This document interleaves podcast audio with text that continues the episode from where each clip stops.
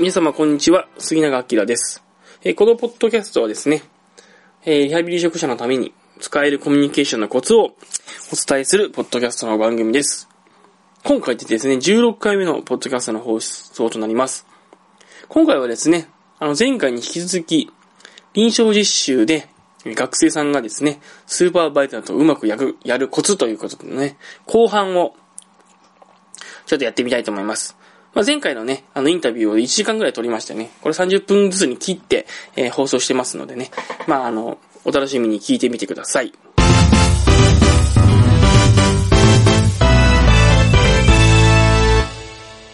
多分ね。あーなんか、確かに。私なんか別の話になるんですけど、確うん。かになんか自分、普通に普段の生活でも、なんか友達とが褒めないですね、あんまり。うんうんうんなんか、ふーん、ふーん、ふーんみたいな。そういう風になるでしょ。はい。そうだよね。なんか、うん。まあ基本的に性格がなんか興味あるものしか興味ないうんうん。性格なんで、うん興味ないやつだと、うんふーんってうん。いう、うんうん。あ、そうなんだって。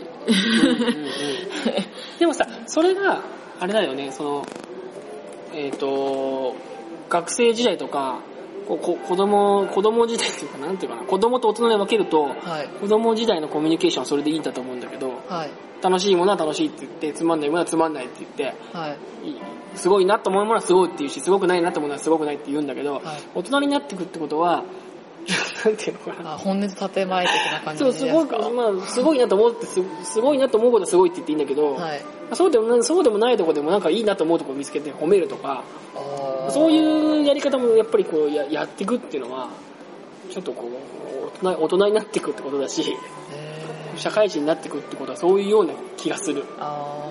だからさっき言ったようにそのババイザーを褒めるっていうのも、まあ、本当にすごいなと思ったことはすごいって言えばいいと思うけど、やっぱりちょっと自分がその人とやりやすくで、やりやすくなるために褒めようと思って褒めるっていうのがさ、そういう意思を持って褒めるっていうのがさ、それなんちゅなんていうかちょっとこう、大人、大人っていうかその、あれだよね。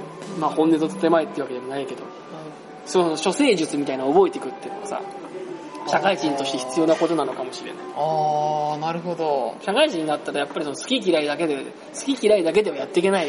はい。この人は嫌いだから付き合わないとか、というわけにはいかないじゃない。はい。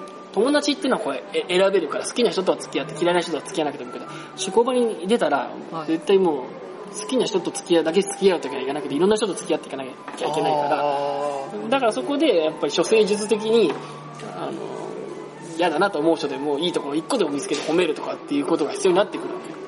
それは大人になるってことなんじゃない？思春期の頃はそういうのがなんか汚いなと。そういうなんか処世術的にお弁茶で使ってるような気がして汚いなと思ったりとかなんか大人は嫌だなと思ったりする時もあるけどまあでも仕事をして働いていくっていうことになってくるとねそういうのも必要になってくる。しそういうのも必要になってくるしそういうことをやっていくと絶対こいつとは友達とは友達にはならないなっていうような人とも仕事の上の関係では仲良くなることっていっぱいあるのね。それは仕事するとすごい楽しいと思うよ。絶対こいつとは学生時代あったら絶対友達にならなかったなとか 絶対こいつは嫌いだったなと思うやつでもはい。仕事場の関係だとそれなりに仲良くやれてそれなりに同じ目標を達成できるっていうのが仕事に職場に出てみるとそういうことっていっぱいあるのね。それはなんか大人になると楽しいなと思うことかもしれない。そういうのはね。そう。あそうそうそう。上司とかは選べないじゃん。上司とか部下とかーはい。後輩とか。そう選べないでしょ？バイザーも選べないじゃん。はい。選べない人間関係に入ってくってのは大人になるってことなんだよ。今まで友達は選んでたでしょ？はい。でもバイザーとか実習とかそうそう社会に出ていくと選べないわけです全て。でもその中で選べない人間関係の中でこううまくやっていくやっていこうとするっていうのはさまあそれがこう社会に社会に出るってことだと思うよ。あー、なるほそう。でもそれは社会にそれはそれでそういうことによる楽しさもあるんだよ絶対。それは絶対付き合わないだろうなっていう人とそういう類の人間と付き合うようになるっていう楽しさがある。ど。それはでも、それ、そういうことするから仕事すると、自分の人間、そういうこと、そうだからに仕事をすると自分の人間としての枠が広がるなっていう感じを感じられるわけね。で、そういう意味で仕事が楽しいよ。うん。それはだから、仕事が楽しいっていうのはなんかこう、友達と飲み会行って楽しいとか、友達とカラオケ行って楽しいっていうのを言うのとはまたちょっと、なんか違う、違う傾向、違う種類の楽しさなんだよね。そういう風になるんだから、いいよ。PD になるってことはいいことだと思う、そういう意味で。うんうん。あーなんかそういう風に聞くとなんか楽しくなる。楽しくなるでしょ？はい。そう。俺すごい嫌だったの、あの、仕事するのが。はい。あの、実習も辛かったし、大人になるってすごいつまんなそうだなと思ったんだよね。で、こう大学卒業してさ、春休みに、まあ大学卒業するかぐらいの時に就職活動する時にもうすごくなんかね、こう憂鬱で、はい。あ、働きたくないなとかすごく思ったの、なんか。で、その時はそう思ったんだけど、はい。実際働いてみて、今、今思うのは、そういうい今言ったような意味で仕事って面白いなっていうのをね、すごい感じますね。うん、辛いこともあるけど、そういう意味で自分が成長できる感じがして、それは楽しいです。うん。そう。だそういうさ、社会に出る一歩だと思って実習もやってみたらいいんじゃないかな。確かに。うん。うん。そうですよね。うん。嫌なバイトに当たったとしてもさ、もう絶対この人には出会わなかったなと思ったら楽しくなってくるから。それは、P、自分が PD って道を選んだから、道を選んだからこそこういう人に出会ってるのかなと思ってさ、それは楽しいじゃん。そう考えたら。違う道を選んだらこういう人には出会わなかったかもしれないと思ったらさ、新鮮でしょ？はい。しかも2ヶ月しか出な、しかも2ヶ月しかその人とは関わらないわけだから。はい。そうそう、そう思うと、そう思うとちょっと、ちょっと前向きになるかもしれない。うん。そうだね。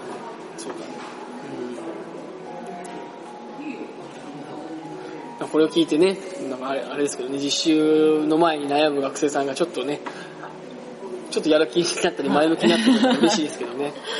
そうね。そう。うん。やたらとこの業界はその実習をさ、なんかこう、怖がらせる風潮があったりとかさ、はい。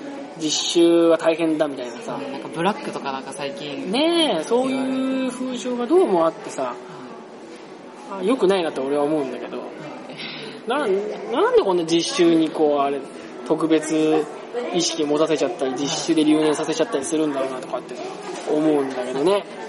ちょっと思います。ねえ、こんな職業ない、ないですよね。そのあそう、就就職してから苦労することはいっぱいあるんだけど、就職する前にこんな苦労させてもしょうがないんじゃないかと思ったりとかして。だって医者だ医者だって看護婦だって、はい看護師だってそんなに実習で苦労して実習で留年とかない、ないですからね。あ、そうなんですか？ないないない。へえ。医者とか看護師とかこんな実習で苦労させないですよね。普通ほら、グループで行くから大体。あそうですよね。なんか8人組とかで行くでしょ？そうですよ。なんか他の看護学生とか、そう4人とか4 8人とか人とか。8人とかいてグループで行って、羨ましいなと思って。あれ8人で行って結構、学校によると思うんだけど、8人であれ連帯責任みたいにさせるんですよね。あ、そうなんですでか？1人足引っ張る子がいたら、それを7人がカバーしなきゃいけない。あ。まあ、看護ってそういう仕事だと思うんだよね。ああの、あとほら、仕事もできる人もいるし、できない人もいるけど、はいある程度チームでこう、病棟を見なきゃいけなかったりするからさ、そういうのもああるんだろうけど、サポートしなきゃいけないんだけど、はい。PT、OT、ST をみんな一人で飛ばされてさ、はい。ぼっちですよね。ね、一人で行って、で、実習バイザーも一人で、だから1対1でこう、はい。きつい関係になっちゃうでしょ？はい。ら1対1だからきついんだよね、あれね。個別指導だから。俺一人で5、6人の実習生とか同時に見たことあるんだけど、そうなると全然甘くなりますよ。全然、1対1だといろいろいいとこも悪いとこも見えちゃって、あー、なるほど。悪いとこがついついいっぱい見えちゃってみたいになるんだけど、はい。5、6人だったら仲良くやってればそれでいいみたいな、なるから、うん、あんまりいっぱい教え、1対1でやりすぎるのもね、こきめ細やくように見えるとこもあるけど、なんあ厳しくなりすぎちゃう人もいるよね。そうそう。そうなんだよね。あの、P、日本の PT をつ実習制度も本当は変えた方がいいと思うんだけど、あの、ドクターみたいに、その、卒業して研修医が2年間あって、はいその後前期研修が2年あって、後期研修が3年みたいなやつで5年間でドクターとかやるじゃない。あはあいう本当は制度にして、い。はい。実習は本当は緩くしようみたいなさ、はい。そういう流れも本当はあるんだよね。だけど、PT、OT って結構卒業したらいきなり、いきなり一人職場になる人もいいたりとか、はい。昔は結構そういうことが多かったから、はい。で、一人前にするには実習でしっかり鍛えなきゃいけないみたいな感じで厳しくなっちゃってああ、る。なるほど。そう。あ、そうだ。おそう、卒業して全然ちゃんと誰も教えてくれない職場に行くかもしれないとかね。あそういうのもあって結構厳しくなっちゃってて、で、学校側が持つその採点点数がすすごく低くて、実習1でほとんど決めるみたいな状況に今なっちゃってるんだけあ。ど、はい。まあ、なんかこういう制度全体全体も今後変わってくるかもしれないとは思うけどね、もうちょっと緩くね。うん。実際ほらもう実習が厳しすぎてさ、事故とか起きてるでしょ？はい。あの、関西の方でさ、実習が厳しすぎてさ、なんか死んじゃったんだよね。はいなんか、自殺かなんかしちゃって、それで訴えられちゃった人人がいるでしょ。訴えられ、学校と病院が訴えられちゃったことがあるじゃない。はい。ああいうことも起きてるから、まあ、今後世の中もうちょっと実習は緩くなってくるのかなとは思うけど、ね、あんまりこう実習はとにかくもっと適当にやればいいんじゃないかなっていうのは、まあ、僕の持論ですけどね。実習なんか緩くやってさ、それであのー就職してからの病、就職してからの教育をしっかりするんだっていうふうにした方がいいと思うんだよね。しっかり、しっかりした人教育をができるところは、患者さんがいっぱい集まってきて、あちゃんといい病院になってくるし、しっかりした教育ができないところは、どんどん患者さんが来なくなって収益が落ちるみたいなさ、そういうちゃんとしたこう競争原理みたいなのを作らないと、業界、業界全体がダメになっちゃうと思う。あでちゃんちゃんとした教育ができて、ちゃんとしたセラピストになるなれるぞっていうところに、学生もちゃんといっぱい就職して、そこそういうところにいっぱい、いい学生がいっぱい入っていって、あんまり教育が適当だったりとか、1年目からほったらかしにして、人が辞めちゃうみたいな、そういう教育しかできないところには、あんまりいい学生がいかないみたいな。あいいそういうふうに、そういうふうにちゃんとこう、なんつうの？競争原理を作れば、そのリハビリ業界全体が底上げされると思うわけ。あ変に実習とかで厳しくしてなんかこう、よく、だってその実習で厳しくしてもそこにその人は勤めれない、勤めるわけじゃないんだからさは、厳しくしてもしょうがないわけよ。はい。リハビリ業界で全体のことを考えるんだったら実習なんか適当にやっちゃって、ちゃんと教育できる病院はちゃんとした病院や、ちゃんと教育できる病院はちゃんとしたセラピストが集まって、どんどん患者さんが集まって収益も上がり、なんかいい加減な教育しかできないところは、全然人が集まんなくって、あ落ちこぼれの学生しか行かなくって、で、病院の経営自体もこう落ちてくるみたいな風に、そういうなんか社会にしていかないと、ああ、ごめんね。そういう風にしていかないと、なんかいかないいけないんじゃないかなと思うけどね。そういう風に考えたところで、とにかく実習は、ちょっとしたことなんで、なんかさっきも最初に言ったけど、実習っていうのは本当にその、セラピストの全体とか業界から考えると本当にちょっとした一部分のことなので、で、それ、それは適当に流せばいいと思って。なるほど、なんか、その2ヶ月しかないのに、なんか自分的には2ヶ月からその2ヶ月の合否で、その後のなんか国家試験受けるとか、うん自分またもう1年留やんなきゃいけないとか、なんか、こんなしかないのになんでこんな、こんな重要なことなんだろうみたいな、思うよねなんか。思う。思うんで、っていう。そうなんだよね。だからあそこに合否を、合否を握らせちゃうってのがおかしいと思うんだよね、バイザーにね。合否は、合否を握らせなかったらもうちょっと違うと思うんだよね。あれ合否を握らせちゃうから変なことになっちゃってるんだよね、あのバイザーに。全部合格にしちゃえばいいんだよな。俺の考えてる、僕の、自分のこう、リハビリ業界のの縮図としては、実習は適当でみんな合格にしちゃうんだけど、就職試験を厳しくして、いい病院は本当にすごい倍率で優秀な人しか行けないんだけど、あんまり良くない病院は、優あんまり学生時代勉強しなかったとか、あんまり優秀じゃない人が行くみたいな、そういう、そういうちゃん、ちゃんとしたそういうさ、そういう競争理論論理が通用する業界にしないといけないと思うね。たまたま選んだ病院で厳しかったから留年しましたとかってのは変じゃない？だって、はい。その病院も学校側に決められるんで、そうそうそう。自分たちがやるわけでもない。そうそうそう。それはなんかリハビリ、そうそういうのではリハビリ業界全体の質は保てないと思うんだよね。それよりいい病院にいい人がちゃんと集まって、っていう、それをし、そういうのをしっかり作った方が、いい病院にはいい人が集まって、そこにはちゃんと患者さんがいっぱい集まってきて、給収入も上がって、良くなるっていう、普通のその、普通の一般企業でもやってることを、病院にも、この、この業界にも作らないと、一般企業はだってそうじゃないそうですよね。すごい一流会社には、一流、一流、まあすごいこう、プレゼンが上手い人とか、学歴がいい人とか、なんか学生時代にすごい頑張ってきた人とかさ、なんか、そういう人が行ってさ、うん俺なんかどうでもいいよとかって言ってる人もさ、就職が決まんなかったりさ、なんかこうち、ちっちゃい会社になっちゃったりとかするでしょ？はい。ちっちゃい会社とかあんまり良くない会社にブラック企業に行ったりとかするでしょ？だからこの、この業界もそういう風にしないと、なんかいけないような気がするなんか実習とかでやってる場合じゃないと思うけどね。あー、なるほど。そうそう。確かに。なんか、そういう風に教育変えようみたいな人は、そう。で、学校の先生もその実習に落ちちゃうから勉強しろじゃなくって、もうこのままだとブラック企業だぞみたいなさ、ブラック病院にしか行けなくなるぞみたいな、あみたいな、そういう、そういう理屈の方がなんか、なんか普通な気がすんー、だよはいね。。普通な感じがします。あ、俺ちゃんとブカブラックな病院でなんかこうやるの嫌だから、いい病院に行っていいセラピストになりたいからちゃんと勉強しようとかさ、なんかそういう、そういう階段の方が普通じゃない？とか思うんだよね。まあ運みたいなもので決まっちゃうってのは、なんかね、なんかおかしいと思うけどね。あそう、だから、まあそういうふうに思ってますけどね。でもだからそういう意味で、このセラピストの数がどんどん増えていくっていうのはいいことで、すごい増えていったら、前も言ったように、その、昔は、一つの病院に PT1 人とか OT1 人とかだったのが、もう今何人も入る状況になってるっていうのは、要は、PTOT とかの数が増えていけば、そんだけ就職活動とかも厳しくなってくるわけだから、はい。いい病院には、たくさん人が集まって、で優秀な、優秀な人っていうのかな？はい。が選ばれるし、っていう、まあそういう理屈が成り立ってくるから、そういう風にしたいです。そういう風になればいいなと思いますけどね。うん。まあそういう意味でも、だから実習はもうとにかく、とにかく合格、適当にやって合格すればいいんじゃないかなと思う。適当でもなんでも、とにかくとにかく受かれば、受かす、受かりさえすればいいような気がします。うん。うん。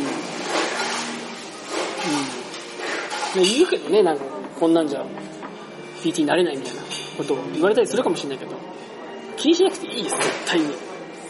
そんなことはないと思うんで。資格さえ取っちゃえばこっちのもんだと思っておいた方がいいですよ。はい。本当に。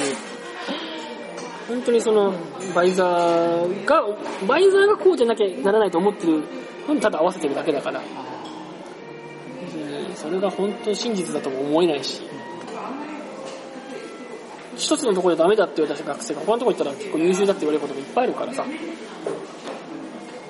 だから、そんなもんなんじゃないですかね、実習はね。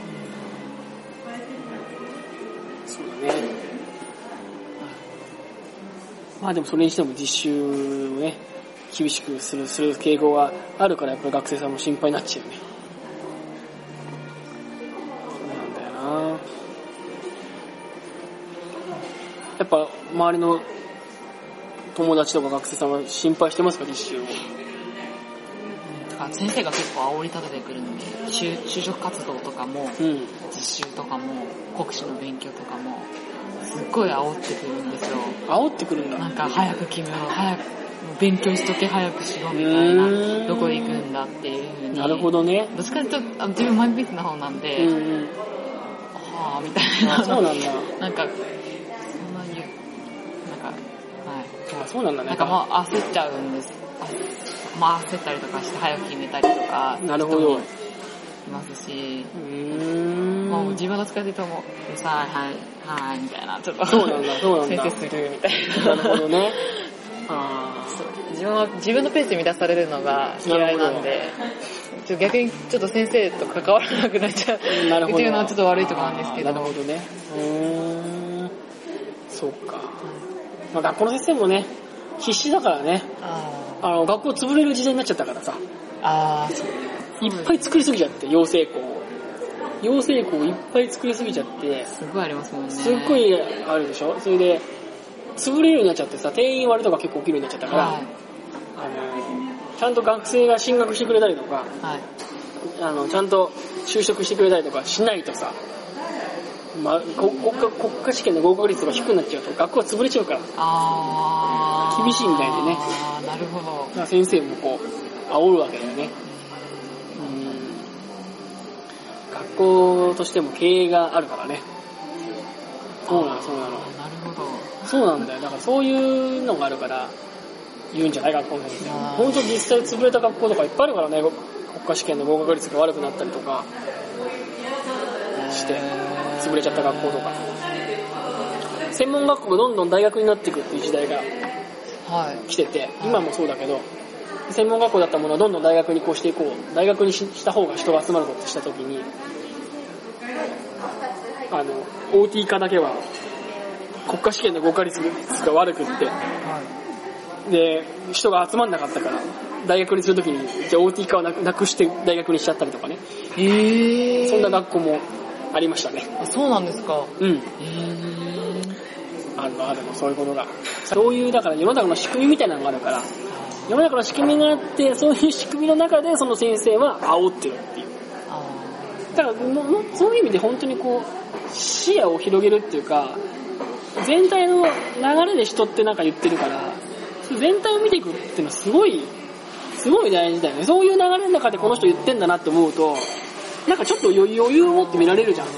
ただ、勉強しなきゃダメだぞとか、なんとかだったと言われたら、みんな、自分はまずいのかなと思うけど、まあ確かに勉強しなきゃまずいんだと思うけど、学校がそういう今状況もあって、この先生もやばいと思って言ってんだなって思うと、なんかちょっとまた見方が変わるでしょ？常にそういう、自分に、自分に言われたメッセージとかでも、やっぱり全体を見て、こう、全全体の流れからその人がそういう風に言ってんだなって思うと、すごい余裕を持って捉えられたりとかするんだよね。実習なんかでこうよくあるのは、その、バイザーがすごく厳しく言ったりとかするんだけど、でも実はそのバイザーは、その上にさらに先輩の人たちがいて、その先輩の人たちが、あの子あんなんでいいのみたいなこと言ったりとかね。そういうことって結構あって。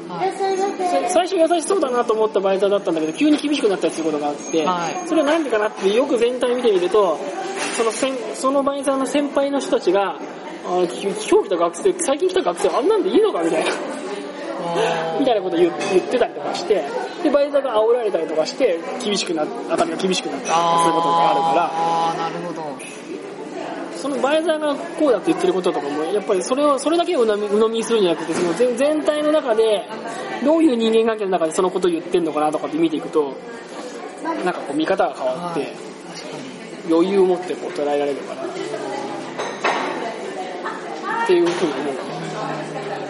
なんかその、結構その、その将来が不安不安っていうかな、なんて言ったらいいんですかね、こう、この先大変だぞみたいな、うんうん IT 業界がっていうのも言われてるじゃないですか。なんかそういうのも、なんか、その、高齢者、高齢者の方とか、なんかその政治とか、うんなんかいろいろ見ていくと、うん。あそういう意味で言ってるんだなっていうのが分かってくるとなんかこういうなんか対処法じゃないですけどそうだね。うん。とか気持ちに余裕持ったりとかもそうそう。できるんでそうだよ。大変だって言ってんのでも自分、大変だと、学校の先生自体が大変だからなんだけどね。あー学校のだから先生の仕事がどんどんなくなってきてるから。専門学校も潰れてるし、どんどんこう。学校の先生から、また臨床にも戻る戻らなきゃいけなくなっちゃう人も出てくるから、今。あーそっ学校の先生の給料高いのね。はいで学校の先生の方が給料高くって、臨床科の方がだいたい安かったりするから、はいせっかく高かったのに、はいまた戻んない、戻んないけなくなっちゃう先生もいたりとかして。しかも臨床から離れてでまた戻るのも大変ですそう、なんかその、そこにすごいこう、ね、きつい人もいるし。まあそういうこともあるみたいな。それで大変だって言ってたかもしれない。大変、大変だって言っちゃ大変かもしれないけど、大変っちゃ大変かもしれないけど、もっと面白くなってくると思うけどね、こんだけ PT、OT、ST が増えてきてっていうのは、時代として。一昔前はリハビリって言葉自体がこう市民権を得じゃなくって、リハビリって言葉今、今ね、国民の人がほとんどの人がわかる。普通のテレビとか見てても、いや、リハビリですよとかさ、あはいとかいう言葉ってすぐ出てくるけど、ちょっと昔はリハビリなんて言葉自体もなかったわけでさ、こんだけ急速にリハビリって言葉が広まっていって、で、今みたいにこんな年間何万人っていうふうにこう、何万人じゃないか、年間ね、何千人と PT とか OT とかどんどん出てきてみたいなさ、はいっていう時代は、面白くなってくると思うけどね。うん、すごく人が増えてくるっていうのがね。大変だっていうのと同時に、面白くなってくるよってことも伝えなきゃいけないなと思うけどね、教師は。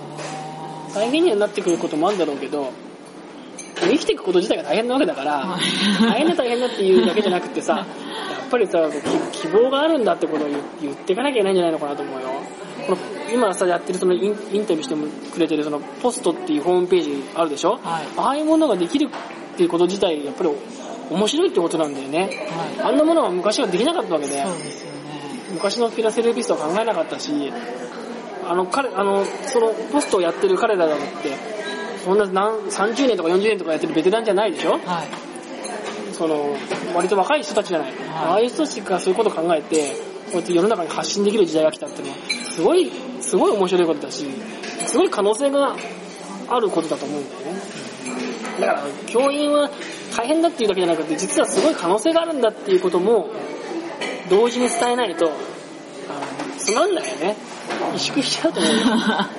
萎縮しちゃうし、つまんないんじゃないかと思うけどね。この確かになんかこうやっぱ学校の勉強自体がその国家試験に受かるたうめん。に勉強しろみたいな感じで言ってるんで、やっぱりなんかその PT になってからのこと言われると楽しくなります。そうだよ。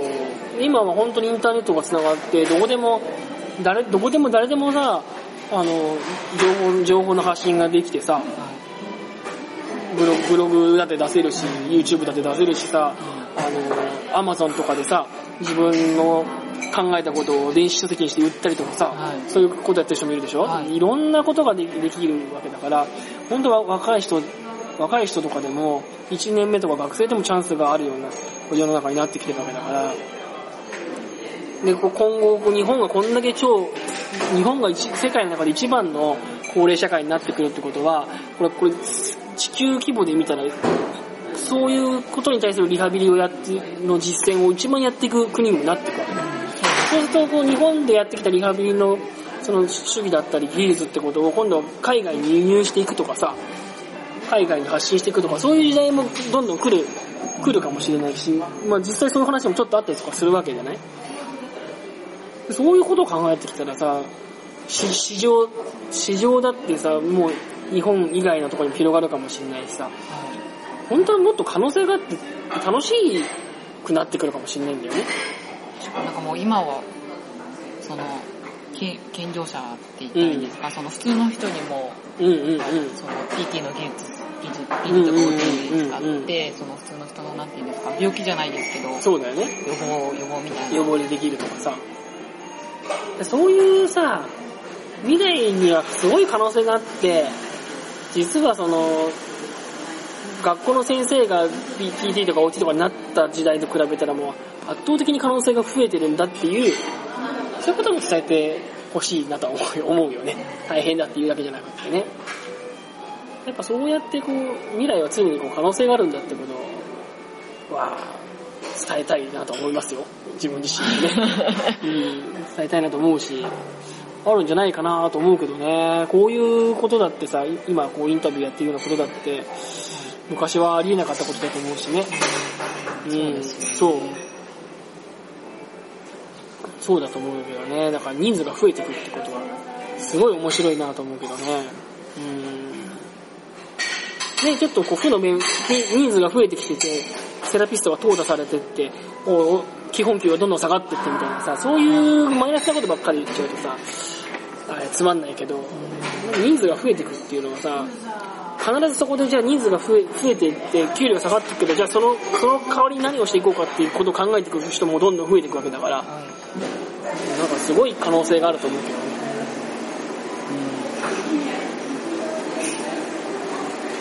そういう意味じゃね、いい時代に PT になるんだなと思った方がはいいいんじゃないですかね。はい。ね、いい時代に PT になるんだなと思って、ここから楽しい時代に PT になっていくなって考えた方が楽しくなってくると思うんですよね。はいうん。そう。そう思うよ。はいね。そうだね。いやーなかなかね、いろんな話ができてよかったですね。はい。ありがとうございました、はい。ありがとうございます。楽しく話すことができましたね。はい。いい話がたくさん聞きました。ありがとうございます、本当に。ありがとうございます。私もなんかいつもね、一人でこう、ポッドキャストで、はい。ボイスレコードの前に一人で喋ってるんですけど、やはい。っぱ誰かに聞いてもらった方が話しやすかったりするんで、あー、でもそうですよね。そうなんです、そうなんですよ。話しやすかったんでよかったですよ。はい。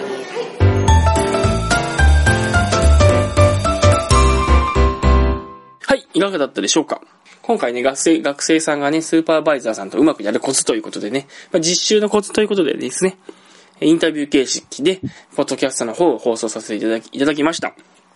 え次回はですね、11月ですね。えっ、とですね、次回はですね、ちょっと、月1回の放送にちょっとしてみたいと思っております。次回はですね、11月の第4の日曜日、11月22日ですね。まあ、今までね、月2回の配信でというふうにやってきたんですけども、ちょっとね、今回はちょっと実験的に、ちょっと月1回の放送にしてみてですね、少しちょっと時間をかけて、じっくりとですね、このポッドキャストで配信する内容をちょっと温めてですね、ちょっとあの、厳選したものをちょっとお届けしたいなと思っておりますので、ちょっと次回はですね、11月の22日、日曜日1回でちょっと放送していきたいと思いますので、また次回もお楽しみにしてください。それでは今日はどうもありがとうございました。